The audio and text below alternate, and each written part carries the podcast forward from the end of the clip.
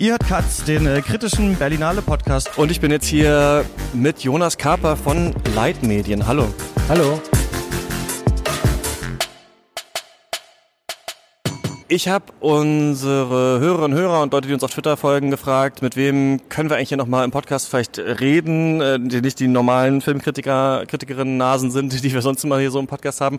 Und da meinte ähm, die Journalistin äh, Melanie Eilert, ach, Leitmedien sind ja auch da am Start und ich finde sowieso total äh, spannend, was ihr macht und freue mich sehr, mit dir jetzt über ja eure Arbeit zu sprechen, gerade in Bezug auch um in Bezug auf Filmfestivals, auf die Berlinale und so weiter. Kannst du noch mal erklären, was genau ist das, Leitmedien?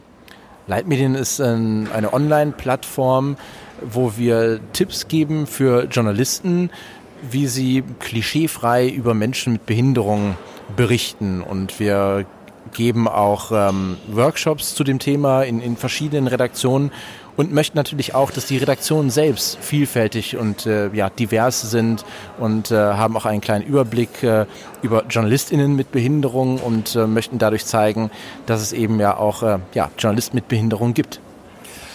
Genau, ihr habt auch so eine Liste, wie man über Menschen mit Behinderungen nicht sprechen sollte, wie man das vielleicht besser machen könnte. Die hing auch bei Detektor FM immer, dem Sender, wo ich mal gearbeitet habe. Ähm, deswegen habe ich die auch schon sehr oft ähm, gesehen. Was würdest du denn sagen, was sind denn so die, die Probleme? Also wie wird oft berichtet, was eigentlich eher nicht so cool ist? Also es gibt eigentlich so, ja, so zwei Standards. Auf der einen Seite ähm, wird häufig gesagt, dass Menschen mit Behinderung an ihrer Behinderung leiden also quasi sehr, sehr negativ dargestellt. Oder aber es wird gesagt, sie sind die, die Helden des Alltags, also wie sie, wie sie trotz ihrer Behinderung ja, den Alltag meistern. Ähm, das sind so ja wirklich gängige Floskeln, die es ähm, leider immer noch gibt. Wie seid ihr organisiert? Ist das ein Verein oder wie genau äh, funktioniert das? Genau, äh, Leitmedien.de ist ein ähm, Teil, ein Projekt des Vereins Sozialhelden e.V. Äh, hier aus Berlin und wir haben insgesamt äh, 15 Projekte, die sich alle um ja, Disability Mainstreaming ähm, kümmern. Ähm, viele Projekte sind auch, bauen auch aufeinander auf. Also eins der, der bekanntesten Projekte ist die Wheelmap, eine Online-Karte, wo wir, wo wir und auch ähm, ganz viele ähm, ja, Nutzer in ähm, ja, rollstuhlgerechte Orte markieren können, ob sie eine, eine Rampe haben, ob es eine Stufe am Eingang gibt, ob es eine rollstuhlgerechte Toilette gibt. Und da kann man nach einem ja, Ampelsystem diese Orte markieren. Und ähm, ja, weltweit haben wir schon insgesamt eine Million Orte. Okay, krass. Ähm, genau, da gibt es ja so verschiedene ne, Themen, die ihr beackert und auch die mit Film, Filmfestivals, mit der Berlinale zu tun haben. Das würde mich erstmal so interessieren, wie barrierefrei sind denn so die, ist denn so die Berlinale, also was Filmscreenings angeht? Also natürlich muss man sich erstmal die Frage stellen, wie kommt man überhaupt ins Kino? Und ähm, die großen ähm, ja, Kinohäuser sind schon sehr äh, barrierefrei, äh, haben einen Aufzug. Ähm, natürlich ist die Berlinale auch eher dafür bekannt, eben in diese kleineren Programmkinos äh, die, die Filme zu legen. Ähm, da wird es dann manchmal schon etwas äh, schwieriger.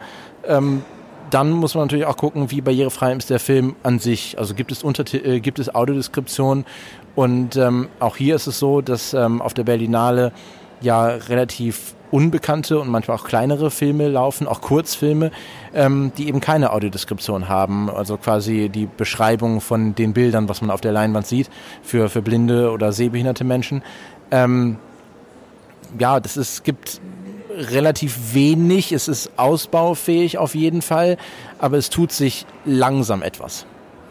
Du warst doch hier gerade auf einer Veranstaltung zu dem Thema, oder? Genau, hier war gerade ähm, ein, ein, Panel zum Thema Audiodeskription.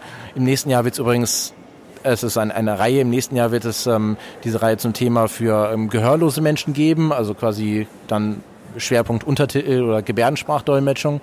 Ähm, ja, und ähm, es war nochmal für ja, die vielen Interessierten erstmal die Erklärung, was ist Audiodeskription, also eben quasi das in den, in den Sprechpausen des Films ähm, ja, die, die Szenen, die auf der Leinwand zu sehen sind, beschrieben werden.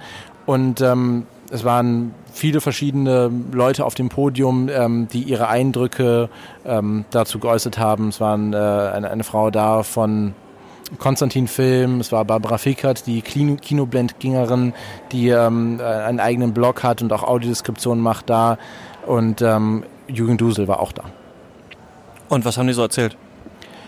zum Beispiel ein, ja, ein Fun Fact, äh, nächstes Mal, obwohl es auch gar nicht so witzig ist, dass ähm, man in Deutschland nur Filmförderung dann bekommt, wenn man auch eine barrierefreie Fassung seines Kinofilms ähm, ja, erstellt. Also quasi eine Fassung mit Audiodeskription und mit Untertiteln. Klingt ja erstmal eigentlich ganz gut. Klingt, klingt super, aber in diese ähm, Förderung bekommt man auch dann, wenn man diese Fassung dann nicht bereitstellt. Heißt also, ich kann einen, einen, einen Kinofilm mit Audiodeskription machen, bin aber nicht gezwungen, das dann später im Kino zu veröffentlichen bzw. auf DVD herauszubringen. Wie wird das eigentlich normalerweise veröffentlicht? Gibt es dann daneben, also kümmert sich das Kino darum und man bekommt dann da diese Fassung ähm, oder gibt es auch eine App oder wie genau wird das normalerweise gemacht? Also da kümmert sich normalerweise der Verleih darum und in Deutschland ist die, die gängigste Methode eigentlich so, dass es über die, die App Greytown Stalks geht. Also man hat, kann sich den, den Kinofilm, wenn er dann mit Audiodeskription bereitgestellt ist, vorher auf sein Handy herunterladen und ähm, sitzt dann im Kino mit Kopfhörern und ähm, ähnlich wie bei anderen Apps wie zum Beispiel Shazam, die ja auch zuhört und dann das, das Lied erkennt und dir äh, Titel und Interpret nennt, ähm, weiß diese App, an welcher Stelle sie von dem Kinofilm ist. Und dann wird es quasi synchronisiert und du hörst dann über deine Kopfhörer die Audiodeskription und über die großen Kinolautsprecher hörst du dann den, ähm, den Ton des Films. Wenn das so geht, dann klingt das ja erstmal gar nicht so kompliziert, das dann auch über diese App eigentlich bereitzustellen, wenn man die Fassung eh schon gemacht hat. Ja, genau, aber es ist dann anscheinend für, für viele ähm, immer noch eine, eine Frage des Geldes und ähm, wenn es so verpflichtend ist und sie aber quasi ja nicht gezwungen sind, das zu veröffentlichen, dann machen sie es auch eher schlecht als recht und ähm, somit landen immer noch ein, ein Großteil von, von Audiodeskriptionen ja, irgendwo im Regal. Und wurde da angesprochen, ob sich das irgendwie ändern soll oder so? Es soll sich jetzt in Zukunft, soll das Gesetz angepasst werden und das ist auch das, wofür sich eigentlich alle, alle einsetzen, dass es diese Filmförderung auch nur dann gibt, wenn man ähm, eine barrierefreie Filmfassung erstellt und auch dann wirklich auch bereitstellt. Was ist denn eine schlechte äh, Audiodeskription? Was, was macht die aus? Es ist natürlich erstmal schwer zu sagen, weil es ist ähm, ein Film und auch Audioskription ist ja ein, ein, ein Handwerk, ist ja ein, ein, ein künstlerischer Akt an sich selbst und es ist dann ähm, gibt dann immer wirklich Unterschiede, äh, wie man das persönlich auch findet. Also es ist wirklich wichtig, dass ähm, ähm, ja die, die die wichtigsten Details in Kürze prägnant erklärt werden. Und ähm, es gibt teilweise Audiodeskriptionen, wo sich dann ähm, der Sprecher oder die Sprecherin dann ja verspricht oder es nicht wirklich getimed ist und es dann sich äh, der, der Dialog des Films mit der Audiodeskription überlagert. Und es ist wirklich eine Kunst, ähm, und deshalb gibt es ja auch den, den Deutschen Hörfilmpreis, wo eben die beste Audiodeskription ähm, ja, preisgekrönt wird. Und ähm, ja, weil es, weil es wirklich keine, keine leichte Sache ist, wenn man das mal selber versucht, äh, sich einen Film anzugucken und dann die Pausen anzupassen und in diesen wenigen Sekunden das, das Wesentliche zu erklären. Für viele ist es auch schon schwer, überhaupt herauszufinden, was ist denn überhaupt das Wesentliche. Und deshalb ist es auch, ähm, finden wir besonders wichtig, dass diese Audiodeskription in, in einer Art Tandem von ähm, Sehenden und ja, sehbehinderten bzw. blinden Menschen erstellt wird, um eben auch direktes Feedback zu haben. Und da sind wir ja schon fast so ein bisschen beim Thema Repräsentation oder wie viele der betroffenen Menschen wirken tatsächlich auch an den Kunstwerken, den Filmen halt in diesem Fall dann mit. Ähm, da arbeitet ihr ja auch viel in die Richtung und du hast gerade im Vorgespräch mir gesagt, dass ihr auch einen Regisseur mal beraten habt äh, in, vor kurzem zu einem Film, zu einem Drehbuch. Was sind da so die ja, eure größten Baustellen? Also eine der, der größten Baustellen ist, dass ähm, generell Menschen mit Behinderung im Film wenig auftauchen.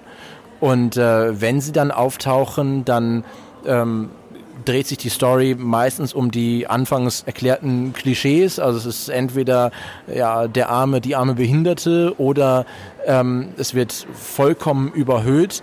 Und man muss natürlich auch von der schauspielerischen Seite herangehen. Ähm, wenn Behinderung im Film stattfindet, sind es meistens keine SchauspielerInnen, die eine Behinderung selber haben. Du meintest das, ähm, oder da wird ja dann oft so ein bisschen dieses Argument gebracht von wegen, ja, aber wir haben ja jetzt nicht so viele bekannte Schauspielende mit Behinderung, deswegen müssen wir jetzt irgendwelche Stars nehmen, die dann Menschen mit Behinderung ähm, verkörpern. Und da denke ich mir immer so ein bisschen, ja gut, aber wenn man halt immer weiter so denkt, dann wird es halt auch nie ganz viele bekannte Schauspielende mit Behinderung irgendwie geben. Ne? Also wahrscheinlich, ähm, ja, ist es eben schon wichtig, dass wenn es dann überhaupt solche Rollen gibt, dass dann auch betroffene Menschen da irgendwie rangelassen werden, das zu spielen. ist ja exakt die gleiche Sache oder nicht exakt die gleiche, aber eine ähnliche Sache, die wir ja eh im ganzen Diversity-Diskurs haben, auch mit äh, BPOC und ähm, ne, und äh, Transmenschen zum Beispiel oder sowas, dass dass wir da, das da auch ganz oft haben, dass dann halt ein äh, Cis-Mann eine Transperson oder sowas ähm, äh, spielt. Also das ist dann wahrscheinlich auch für euch halt ein Problem, an dem irgendwie gearbeitet werden muss, oder? Ja, total. Und äh, das ist wirklich aber auch ein, ein Henne-Ei-Problem. Also auf der einen Seite zu sagen, ja, es, es gibt keine bekannten SchauspielerInnen mit Behinderung. Ähm, ja, sie, sie werden dann bekannt, wenn man sie auch wirklich einsetzt. Und wir haben mal auf unserer Seite ähm, ja, recherchiert, beziehungsweise mal geguckt, welche SchauspielerInnen mit Behinderung gibt es. Und es, es sind einige. Also es sind auch äh, teilweise Bekannte. Also wenn man jetzt äh, Peter Dinklage, Game of Thrones, nimmt man ähm, Christine Urspruch aus dem Münster-Tatort, auch Schauspielerin mit Behinderung.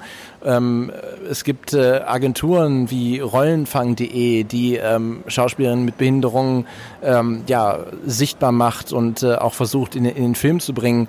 Und ähm, es gibt sie und es ist wichtig, ähm, ja, dass man man muss ja gar nicht von, von Mut reden, aber eben, dass, dass Schauspieler mit Behinderung eben diese Chance bekommen, weil sie teilweise dann, wenn sie im Rollstuhl sitzen, auch diese, ähm, ja, diese, diese Figur, diesen Charakter authentisch darstellen können.